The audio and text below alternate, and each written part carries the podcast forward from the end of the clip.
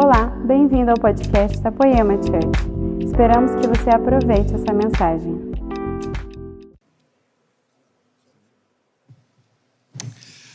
Boa noite, poemeiros. Vocês estão felizes? Vou de novo. Vocês estão felizes? Que alegria estar aqui. É muito bom. Quando entrei ali no estacionamento, eu falei para o Guilherme Lima, para o Gui, cara, eu tenho muitas lembranças boas desse lugar. E é muito bom estar com vocês hoje. É muito bom estar com Samuel. Eu não trouxe DVD, tá, galera? Acho que não vende mais, né? Mas essas histórias são legais. Na verdade, o Samuel não contou tudo. Ele tinha que ter contado que ele só casou com a Fabiola porque eu abençoei ele para casar. Porque no dia que ele conheceu a Fabiola, ele furou comigo. Eu ia pregar e ele, ele ia dirigir para me levar. E ali em cima da hora ele falou: Cara, não vou, que eu tenho que ir numa igreja aí. E me deixou na mão. Na verdade, me deixou numa igreja e foi. E aí naquele dia ele conheceu a Fabiola. E ele voltou e falou: Ai, ela estava assim de vestido, o vento batia no vestido dela e eu estou apaixonado. E aí já foi e ficou. Né? Mas eu te amo, Sam, você é incrível, a Fabiola. Estou aqui com a minha esposa linda que está ali, ó. Dá um tchau para a galera, amor. Susan é a mulher mais linda do meu universo. Lá em casa tem desfile todo dia. Tiago Fashion Week. Só para mim. E também a gente tem a Juju, nossa filha, ela não veio hoje, está com a vovó. E estou feliz de estar com o Gui, com a Lari, ver meu amigo Neto, Ibadiano também lá da minha cidade, né? E eu morei muitos anos aqui, estudei aqui em Pinda e eu amo esse lugar. Bom, galera, primeiro quero dar um oi também para o Lei e para a Érica. Amo vocês, ó.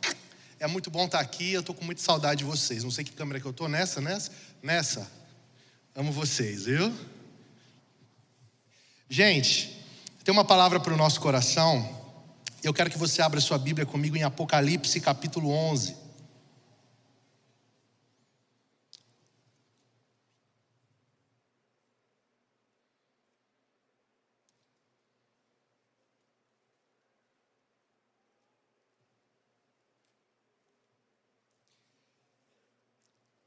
Apocalipse capítulo 11, a partir do versículo 15.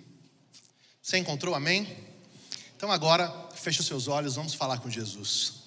Pai, obrigado por essa noite, obrigado pela chance que nós temos de estar na Sua presença. Nós estamos aqui sobre Jesus e por causa de Jesus, Senhor. E eu sei que essa é uma noite que está escondida na Sua providência. O Senhor nos trouxe aqui, o Senhor me trouxe aqui, porque o Senhor deseja falar conosco. O Senhor deseja estabelecer coisas em lugares sólidos e concretos dentro de nós. Eu te peço que o seu favor esteja derramado sobre nós, que o Senhor caia sobre nós com um favor especial. E que nós saiamos daqui nessa quarta-feira carregados, alvejados, pela tua palavra e não apenas ouvindo essa palavra, mas nos posicionando sobre essa palavra. Eu te peço, Espírito Santo, que fique com a gente, permaneça com a gente e se mova em nós e através de nós. Eu oro a ti, te peço em nome de Jesus. Se você concorda comigo, diga amém. Apocalipse 11, 15 diz assim: O sétimo anjo tocou a trombeta e houve no céu grandes vozes dizendo: o reino do mundo se tornou de nosso Senhor e do seu Cristo, e ele reinará pelos séculos dos séculos. E os 24 anciãos que se encontram sentados no seu trono, diante de Deus, prostraram-se sobre o seu rosto e adoraram, dizendo: Graças te damos, Senhor Deus Todo-Poderoso, que és, que é, que eras, porque assumiste o teu grande poder e passaste a reinar. Na verdade, as nações se enfureceram, chegou, porém, a tua ira, e o tempo determinado para serem julgados os mortos, para se dar o galardão aos teus servos, os profetas, aos santos e aos que temem o teu nome, tanto aos pequenos como aos grandes, e para destruirdes os que destroem a terra. Abriu-se então o santuário de Deus que se acha no céu, e foi vista a arca da aliança no seu santuário, e sobrevieram relâmpagos, vozes, trovões, terremotos e grande chuva de saraiva. Amém? Olhe para mim, por favor, me dê sua atenção. Há um tempo atrás, eu estava lá em Foz, e eu moro em uma cidade incrível, porque nós estamos em uma tríplice fronteira e eu gosto de dizer que em Foz você tem estabelecido o melhor de Deus e o melhor dos homens. Porque quando você vai nas cataratas do Iguaçu, você se choca, que você fala, cara, uau, como que é possível existir algo tão grande, algo tão belo. Mas aí você vai na direção oposta e você chega na Itaipu e você olha e fala, meu, como que o homem consegue fazer algo tão grande e algo tão incrível? A Itaipu é a maior usina hidrelétrica do mundo em capacidade produtiva. Você já teve lá, já viu essa usina? Quem aqui já viu isso? Tem alguém que já viu? Então você sabe do que eu estou falando. E eu estava um tempo atrás no lago da usina de Itaipu com um amigo meu. E esse meu amigo, ele tem uma lancha e nós estávamos lá nesse lago. E de repente ele começou a me mostrar algumas coisas no barco. Eu não dirijo barco, não piloto barco, não sei nada de barco. E ele começou a me mostrar, ele estava muito empolgado com aquele barco. E de repente ele pegou um negócio assim no barco que parecia um joystick.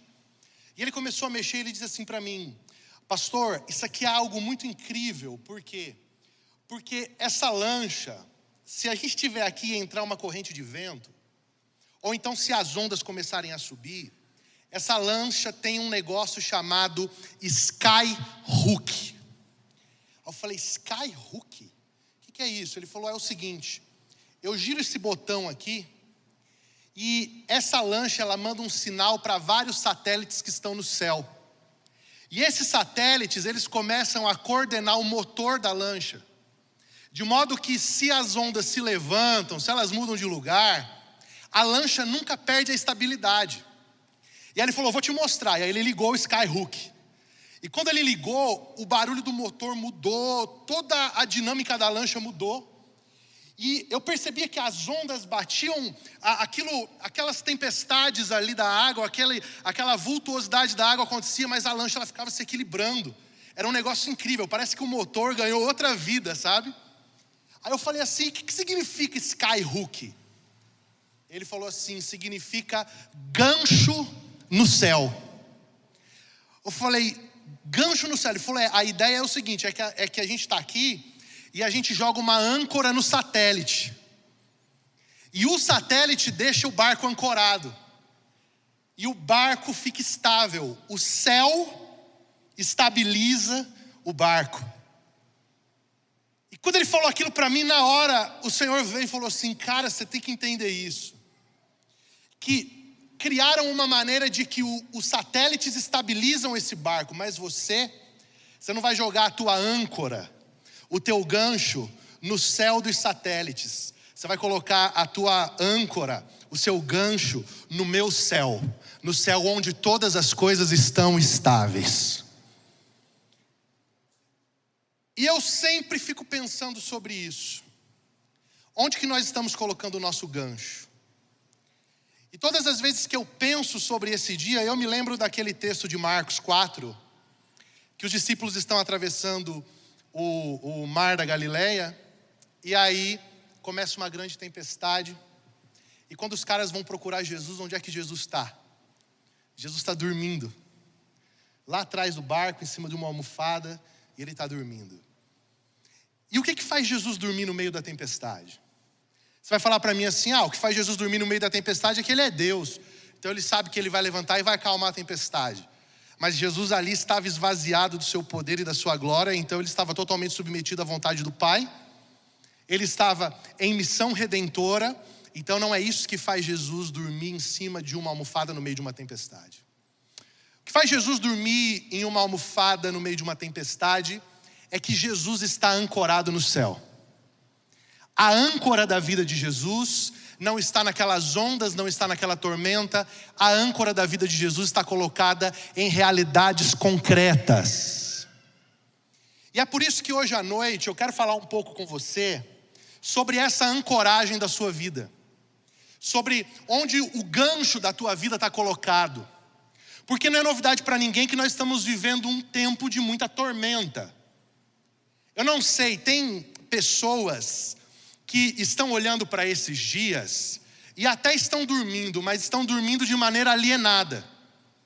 Elas estão se alienando, elas estão fugindo, é o sono de Jonas, elas estão fugindo do fato de que os nossos dias são dias perturbadores, são dias insanos. Se você não está alienado, você está sabendo que aconteceu uma pandemia no mundo e que um monte de gente querida morreu, que um monte de gente que a gente ama morreu, que um monte de companheiros de ministério morreram, gente de Deus, gente santa morreu. Você sabe que o nosso país está vivendo uma das mais graves crises institucionais que nós já enfrentamos. A gente está vivendo o tempo inteiro a flor da pele, um monte de gente quebrou, um monte de gente está sem grana.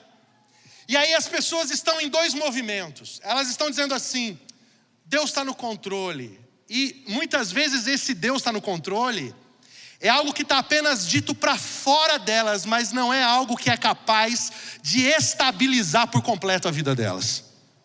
E tem muita gente que está alienada, está dizendo: não, a vida sempre foi assim, o mundo sempre foi assim. Então, são esses polos. Um grupo está olhando e dizendo: ah, Deus está no controle, mas é um negócio, é um fideísmo, é uma fé que não tem capacidade de estabilizar a vida. E o outro grupo está alienado e a minha proposta para essa noite é que nós não estejamos em nenhum desses grupos. A proposta que eu tenho para essa noite é que a gente coloque a nossa âncora, que a gente coloque o nosso gancho lá no lugar certo. Para que a gente atravesse esses dias como igreja triunfante de Jesus. Para que a gente atravesse esses dias olhando e dizendo: Eu estou sóbrio. E quando eu digo que a minha vida está ancorada nos céus, eu não estou fazendo isso de maneira apenas mística e nem de maneira alienada, eu estou fazendo isso de maneira sóbria. E são essas pessoas que ancorarem a sua vida no lugar correto, que serão as pessoas que vão triunfar e que serão poderosamente usadas por Deus nessa época. Então, essa é a minha proposta para a gente hoje. É para a gente sair desse lugar de alienação ou de misticismo, mas a gente jogar a âncora em um lugar seguro lá dentro do céu. Você está comigo nisso, irmão? Beleza? Vamos junto? Então eu tenho pensado muito sobre isso. Eu tenho pensado muito que nós precisamos ancorar no lugar certo. E aí esse texto que nós lemos, ele traz para mim algumas coisas que eu quero partilhar com vocês. A primeira delas é que Apocalipse, ele é um livro que não nos chama apenas para uma perspectiva de futuro. Ele não é apenas uma profecia sobre as coisas que hão de vir. Ele é uma revelação para nos posicionar e para nos estabilizar no enfrentamento das coisas que estão diante de nós. Muita gente não lê Apocalipse porque se assusta, fala, cara, eu leio e não entendo nada. Né? Se você lê Apocalipse para uma criancinha antes de dormir, você quer assustar ela, você nem precisa contar a história de bicho-papão nem nada, você só conta de uma besta que subiu da água, chifre, cabeça, a criança fala, tá bom, porque é um negócio esquisito. Mas na realidade, o livro de Apocalipse é uma revelação para estabilizar você. Quando você vê esse contexto de Apocalipse, você vê que, semelhante ao que nós estamos vivendo agora, o mundo dos dias de João está em colapso. João, ele é o último dos apóstolos vivo, e aquele mundo está colapsando, a igreja está sendo perseguida. João foi jogado em uma ilha por causa do Senhor Jesus, e tudo está desmoronando ao redor de João. E quando João está no meio de todo esse colapso, o que, que Deus faz? Deus parece para João na pessoa de Jesus e começa a mostrar para João uma outra perspectiva. E a palavra ali em Apocalipse 4, a primeira que muda o contexto é: João, sobe para cá, muda a tua perspectiva. Eu quero trazer você para olhar as coisas de um outro ângulo. Eu quero jogar essa tua âncora em um lugar seguro, e o lugar seguro não são os fatos, o lugar seguro é o lugar de onde a ordem do universo procede, e o lugar seguro é o trono de Deus. A primeira coisa que eles vê é que estava armado um trono nos céus. Essa noite eu vim aqui dizer para você: você precisa pegar a âncora da tua vida, colocar nos pés do trono de Deus e dizer assim: não, pode tudo colapsar aqui embaixo, a minha vida vai estar ancorada em um lugar seguro, em um lugar firme, que é o trono de Deus que está armado nos céus.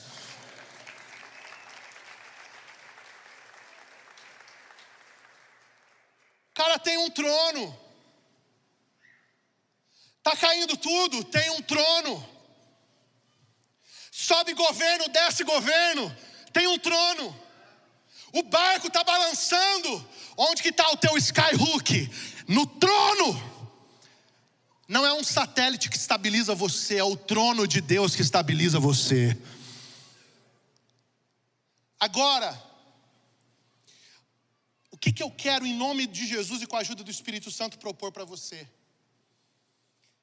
Que a gente salte apenas de uma confissão sem poder porque eu pastorei uma igreja, eu pastoreei e plantei igrejas, eu estou no gabinete com as pessoas o tempo inteiro. E eu vejo que muita gente confessa e diz assim: eu creio que Deus está no controle. Mas o estilo de vida, os atos, não conferem com a fé professada de que Deus está no controle. Então parece-me que a realidade da existência do céu até é admitida.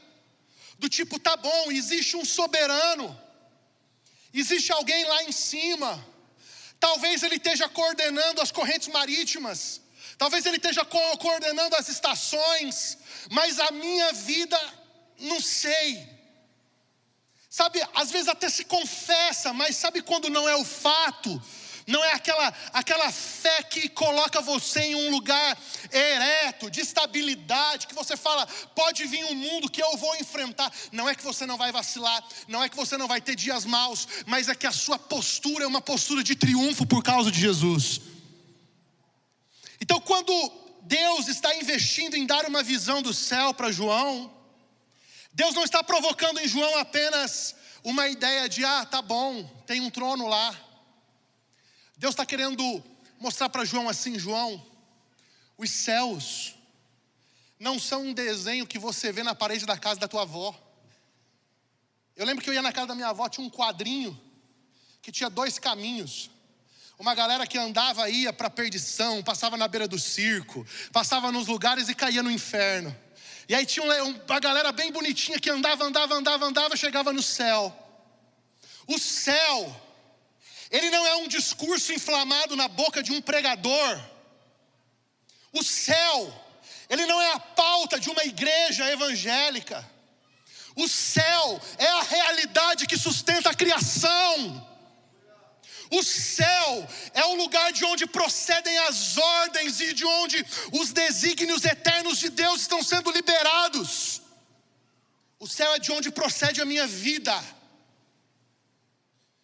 Essa é a transição que Deus está propondo para João. João não é apenas um discurso ético na boca dos profetas, não é apenas uma expectativa na vida de Abraão, é a realidade que está organizando tudo, João. Você tem que entender que tem algo que está acontecendo agora. Os céus estão em movimento e eles estão ordenando a sua vida. Os céus estão em movimento ordenando a sua vida. Cara, mas está uma desordem na minha vida. No meio dessa desordem, o céu vai estabelecer uma ordem. Ah, mas eu não consigo achar o céu. Você não precisa achar o céu. É o céu que vai achar você. Não foi Paulo que encontrou o céu, foi o céu que encontrou Paulo. Cara, você precisa aceitar essa noite que os céus estão orquestrando algo no seu favor e na sua direção. Ah, eu acredito nisso. E aí, quando João está vendo o trono de Deus. O que que João vê? João vê uma ordem. E ele vê 24 seres, que são 24 anciãos. Eu sempre fiquei pensando, o que, que são esses anciãos? Algumas leituras teológicas dizem que eles são uma representação da totalidade da igreja do Antigo e do Novo Testamento. Uma leitura simbólica. Eu pessoalmente creio de maneira literal. Esses 24 anciãos, eles são seres que estão diante do trono. Deixa eu te fazer uma pergunta aqui. Você acredita que hoje nós estamos diante do trono? Eu acredito que nós estamos diante do trono. Nós invocamos a santa presença de Jesus. Nós falamos que nós já colocamos as nossas vestes. Agora, esses 24 anciãos, eles têm reações. As coisas estão acontecendo no céu, e esses 24 anciãos, eles não são 24 estátuas eles têm reações ao trono. Eles reagem ao trono. Ei, pega essa chave aqui na sua vida. A questão não é o que procede do trono, porque do trono está procedendo ordem sempre. A questão é como você reage à ordem que procede do trono para você. A questão é como você reage com a palavra que paira em cima da tua cabeça.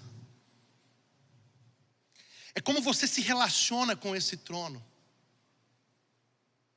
E aí a primeira coisa que João vê é que em Apocalipse 4, João vê o trono, mas aí João no Apocalipse 5, ele começa a ter um acesso de choro, porque um anjo começa a gritar: Quem é digno de abrir o livro e de desatar os seus selos?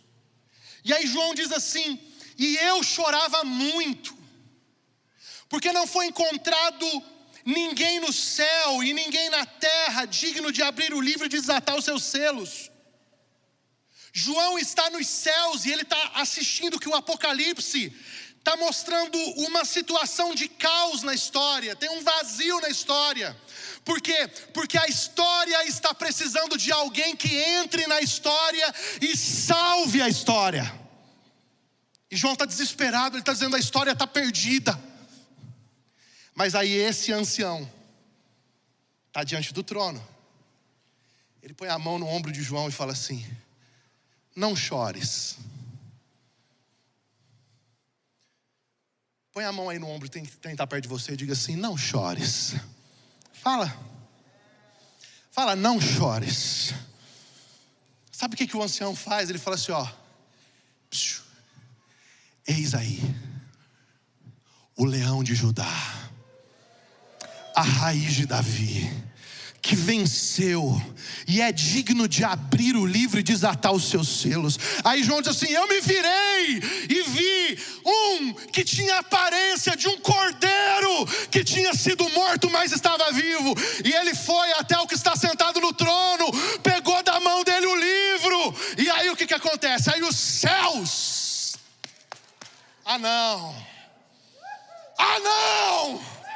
Os céus começam a cantar e dizer: Digno é o Cordeiro de receber a honra, a glória, porque assumistes o teu grande poder e compraste povos de todas as raças, tribos e nações, e os constituístes reino e sacerdócio sobre a terra. Ei! Olha para cá. Eu não vim aqui essa noite pedir para você ancorar a tua fé no céu com um discurso sem base bíblica. Eu vim aqui dizer para você que os seres celestiais, eles têm uma compreensão sobre o trono, e eles estão mandando uma mensagem, uma mensagem para João, que é o apóstolo da igreja primitiva, dizendo: Não chore. O Deus que você prega e serve, Ele é um Deus que está em missão. Ah, sabe o que, que aquele ancião está dizendo?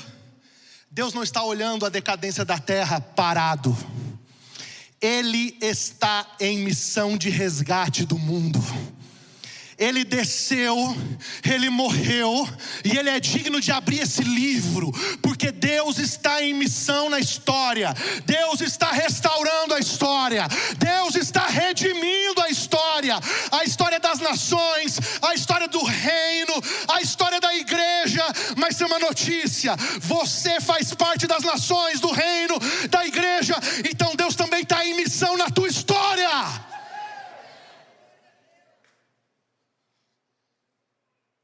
Deus que eu ancorei a minha fé no trono dele, não é um cara que está lá sentado com uma batuta, ditando tudo sem sujar as mãos comigo.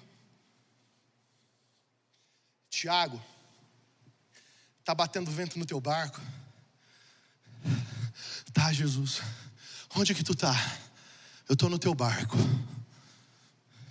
A diferença, Tiago, é que você está desesperado, eu estou dormindo, porque eu conheço o meu pai e conheço a minha responsabilidade com a minha missão. Eu conheço meu pai e eu sei que eu estou aqui por tua causa. Então, Tiago, eu não estou olhando o vento bater em você de longe. Eu sei o que é lidar com o vento. Eu estou em missão. Deus está em movimento na sua vida na minha vida e na história do mundo.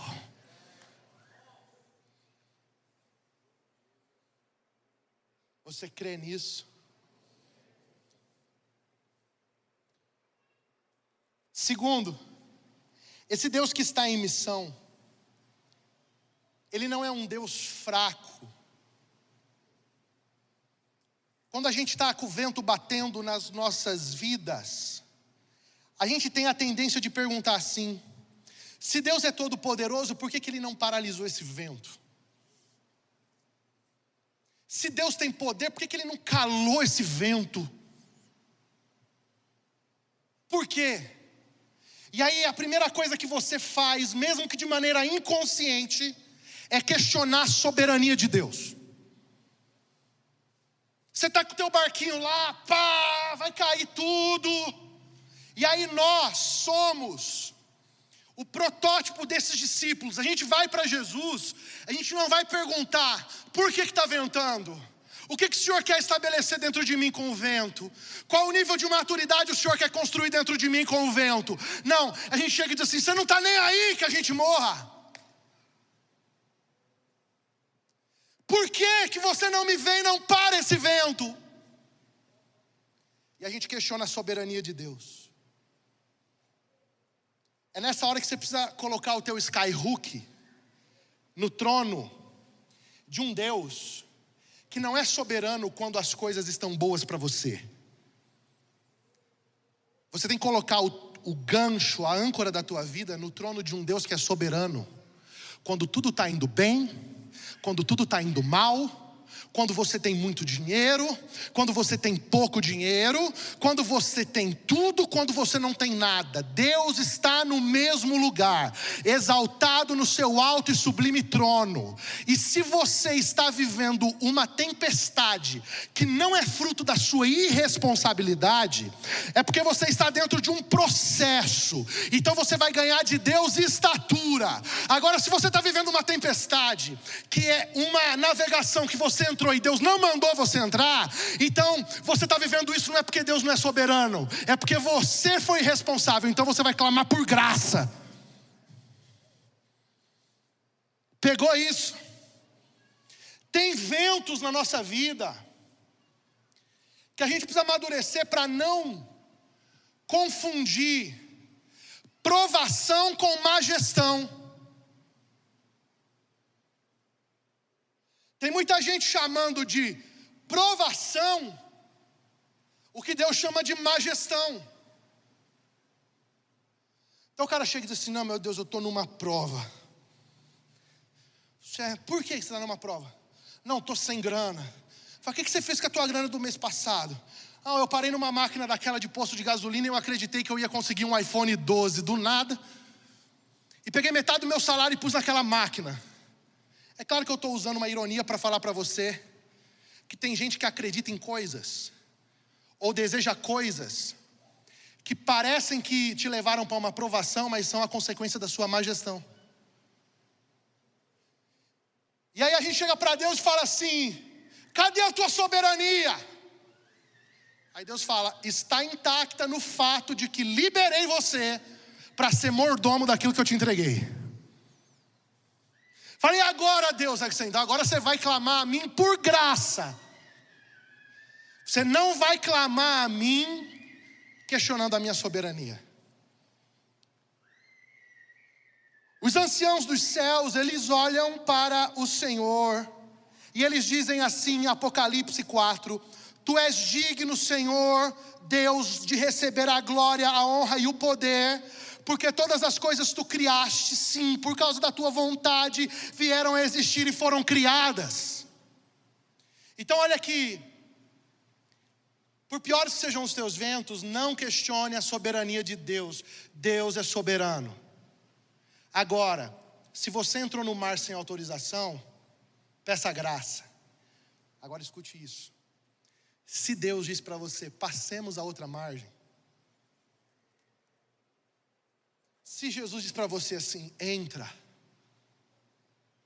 atravessa, e no meio começa uma tempestade, a questão não é de soberania, a questão é de treinamento. Olha para mim. Existem duas tempestades registradas nos evangelhos. Primeira é essa que eu mencionei. Diga assim: Jesus está no barco. Segunda tempestade, Jesus não está no barco. Os discípulos estão sozinhos. Nas duas tempestades há uma ordem de Jesus para atravessar o mar da Galileia. Na primeira, Jesus está dormindo. Quando os discípulos acordam Jesus e dizem assim: O senhor não está preocupado se a gente vai morrer ou não? Jesus se levanta, acalma o mar, acalma o vento, e Jesus faz uma pergunta. Jesus diz assim: Por que vocês ainda não têm fé? Diga assim comigo: nenhuma fé. Jesus mediu a fé, nenhuma fé. Só que na segunda tempestade, Jesus não está no barco, e ele aparece, e ele diz assim: Sou eu, não temas.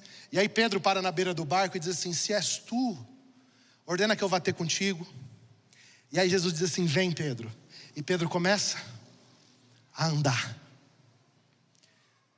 Pedro estava na primeira tempestade, sim ou não? Essa é a segunda tempestade. Quando Pedro começa a afundar, Jesus pega a mão de Pedro. E o que, que Jesus diz para Pedro? Homem de pouca fé. O que, que mudou da primeira tempestade para a segunda? É que apareceu fé onde não existia fé. Primeiro era não tendes fé, agora é pouca fé, mas já tem fé. O que, que causa fé? É o seu triunfo no meio da primeira tempestade. Por quê? Porque a tempestade ela quer gerar em você algo, o crescimento da sua fé. Na primeira tempestade não tem nenhuma fé no barco. Na segunda tempestade tem um homem, ele sai do barco pela fé, ele afunda e ele tem pouca fé, mas ele já tem fé. Ei, nós vamos atravessar tempestades o tempo todo. O que não dá é para sair da tempestade do mesmo tamanho. Deus está nos levando pelo meio de águas bravas, para quê? Para nos esticar. Último. O que que eu preciso ancorar a minha fé? Em que lugar nos céus eu preciso ancorar a minha fé? Eu preciso ancorar minha fé na certeza de que a justiça de Deus vai alcançar a história.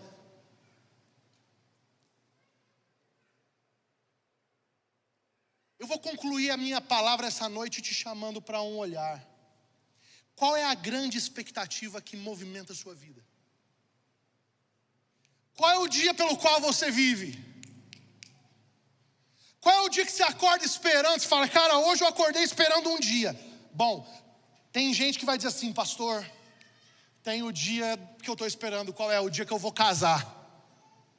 Quando a gente estava aqui no IBAD, estudando, tinha uma galera estudando, eu falava para os meus amigos, falava assim, ó, vocês que estão loucos para casar, eu vou profetizar algo na vida de vocês. Vocês estão esperando muito, né? Você falava, tô. Falava assim, então eu profetizo que no dia que você casar, que você tiver na noite de núpcias, que acabou a festa, tá só você e a tua esposa, que você esperou, se guardou. Então a hora que você for chegar na hora de passar a linha de chegada, já vai tocar a música do Senna. Eu profetizo que você vai ouvir o toque da última trombeta. Tu, tu, tu, tu. Você vai aparecer na presença de Jesus. Você vai falar: Seja bem-vindo. Mas agora, Senhor, não dava para ser amanhã cedo.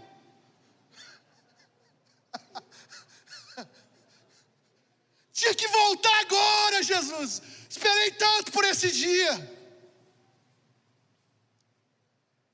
Por qual dia você espera?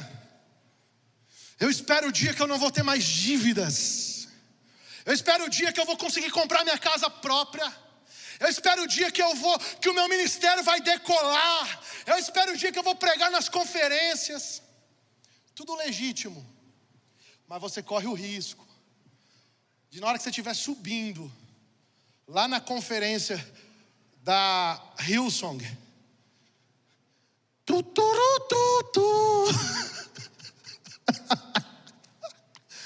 O que, que aconteceu? A trombeta tocou, acabou com teus planos.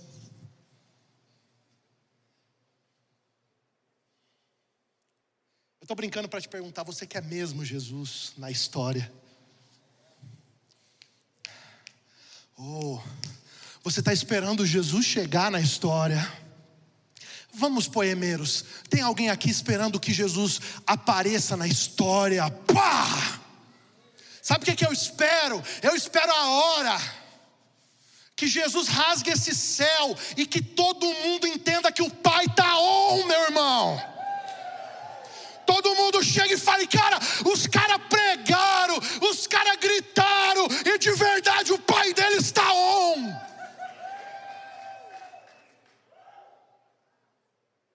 Eu amo a minha mulher, mas eu amo mais Jesus. Eu amo meus amigos, mas eu amo mais Jesus.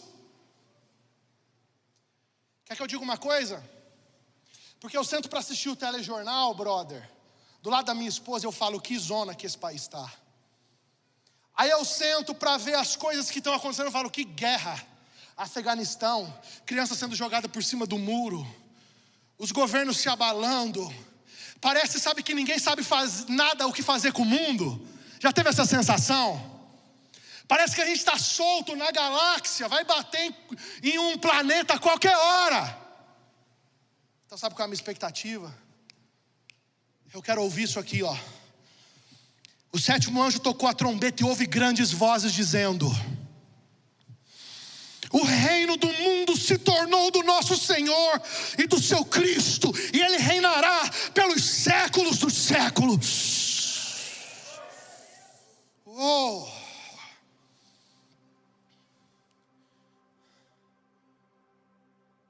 Eu espero por essa hora. E o que o Senhor está nos chamando é para ancorar a nossa vida nessa esperança. Nós vamos edificar a igreja, vamos. Nós vamos pregar o Evangelho, vamos. Nós vamos às nações, vamos. Nós vamos casar, vamos. Nós vamos discipular, vamos. Mas nós vamos fazer tudo isso olhando para além das estrelas, esperando. Ele vai rasgar os céus hoje. Ele vai fender os céus hoje. Ele vai chegar agora. Sabe, eu não vou entrar no mérito do que aconteceu ontem. Acho incrível a gente ter liberdade democrática. Eu acredito que enquanto governos humanos nós precisamos ser livres. Mas eu confesso que teve uma hora que eu olhei aquela galera toda ali e eu pensei: ah, Jesus, o senhor podia descer em cima da Paulista hoje. Ah, o senhor podia descer em cima do Afeganistão hoje. Ah, a estrela de Davi poderia brilhar agora. Todas as atenções se deslocariam das pautas humanitárias, humanizantes, políticas, democráticas, e todas as atenções seriam atraídas para o Cordeiro. Tudo, como Paulo disse em Efésios 1 e 10, tudo iria convergir ao redor de Jesus. Onde está essa esperança?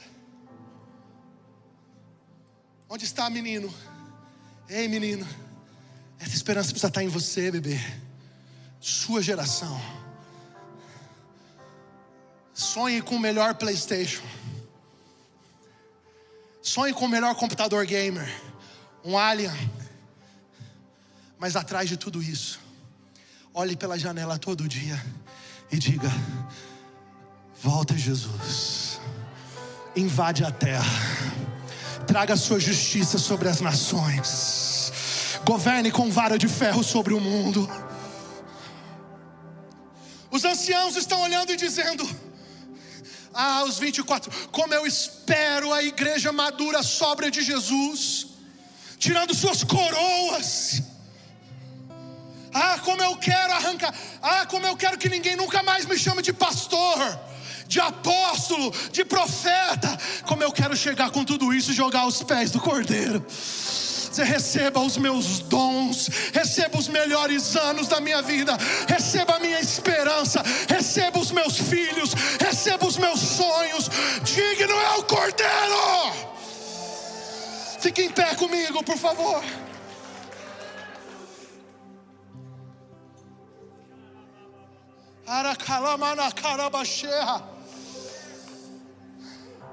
E os 24 anciãos que se encontram sentados no seu trono diante de Deus, prostraram-se o seu rosto e adoraram, dizendo: Graças te damos. Cadê o Gui? Estava aqui, foi arrebatado. Jesus voltou, só o Gui subiu. Então serve você, Samuca. Olha aqui, vem aqui, ó, para aqui na frente. Olha aqui, ó. Você vai representar Jesus agora. Sabe o que, que é? Os 24 anciãos, eles não estão vendo tudo acontecer tranquilos. Eles estão vendo o apocalipse se desenrolando, caos na terra, tragédias, os reinos se abalando. Mas quando um anjo começa a voar e dizer: Os reinos da terra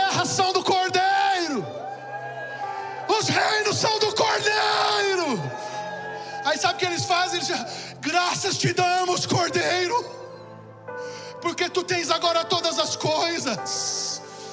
As nações se enfureceram, elas se levantaram contra ti, mas Cordeiro, agora a tua ira e o teu juízo estão derramados, e chegou a hora do galardão dos profetas.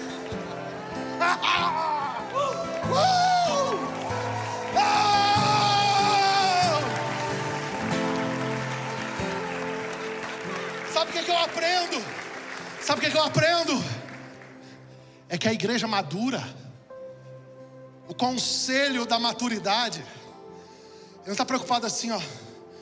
Quando que eu vou trocar o meu carro? Cordeiro, precisa sair da tua mão o galardão para os profetas.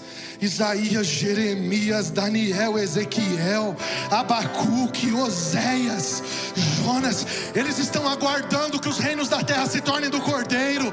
Os anciãos estão intercedendo, eles estão esperando. Sabe o que é nós, a igreja, temos que esperar? Ah, venha o dia do galardão.